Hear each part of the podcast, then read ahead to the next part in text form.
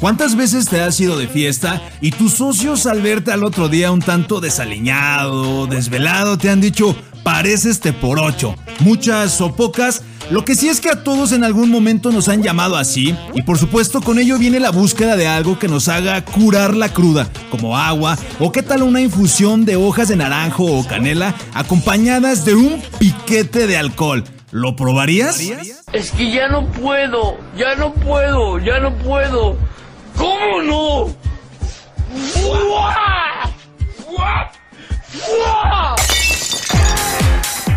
Este mexicanismo que se ha quedado en el colectivo popular tiene varios orígenes, pero de acuerdo con la Academia Mexicana de la Lengua, ¿Te por ocho? Es una palabra que solo es utilizada en México y que se refiere a esa costumbre de principios del siglo XX.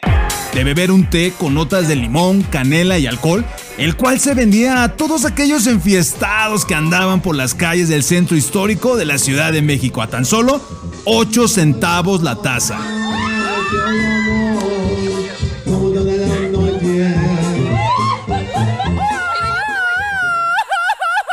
Ser más exactos, según Jesús Flores y Escalante en su libro Morralla del Caló Mexicano, esta bebida era vendida exclusivamente en el mercado de la Merced, ubicado a unas cuadras del Zócalo de la Ciudad de México, donde se compraba a 10 centavos, pero debido a su popularidad, la fama llegó y de inmediato otros puestos callejeros lo comenzaron a vender. La competencia estaba con todo, tan es así que ya lo ofrecían a 8. Por lo tanto, era común escuchar a los borrachitos, ¿me da un té por 8? o simplemente un té por 8.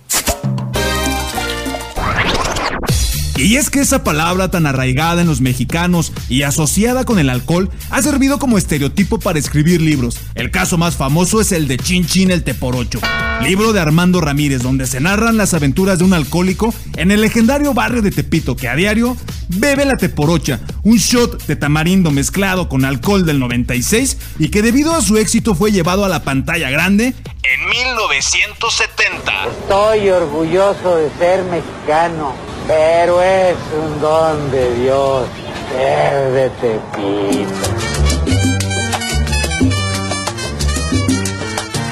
Chin Chin el Teporocho fue un cañonazo, donde Armando Ramírez retrataba de manera fina y detallada la manera en que se veían las personas por las calles bajo los influjos del alcohol, Te por ocho. de barba rala, De frente brillante de mugre. de manos hinchadas y uñas crecidas. Al caminar rengueaba de la pierna derecha su ropa raída y pesada por la mugre que se ha ido acumulando a través de los meses de intensas borracheras diarias y noches de vigilia, producto de esa sed espantosa.